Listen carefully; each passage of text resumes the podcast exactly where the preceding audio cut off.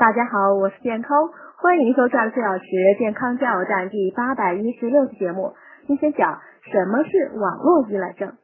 网络依赖症呢，又名网络性心理障碍，是指患者往往没有一定的理由，无节制的花费大量时间精力在网上持续聊天浏览，以致影响生活质量、降低工作效率、损害身体健康，并出现各种行为异常、人格障碍、交感神经功能部分失调。典型症状表现为情绪低落、无愉快感或兴趣丧失、睡眠障碍、生物钟紊乱、食欲下降、体重减轻、心力不足、精神运动性迟缓和激动、自我评价降低和能力下降、思维迟缓、有自杀意愿和行为、社会活动减少、大量吸烟、饮酒和依赖药物等。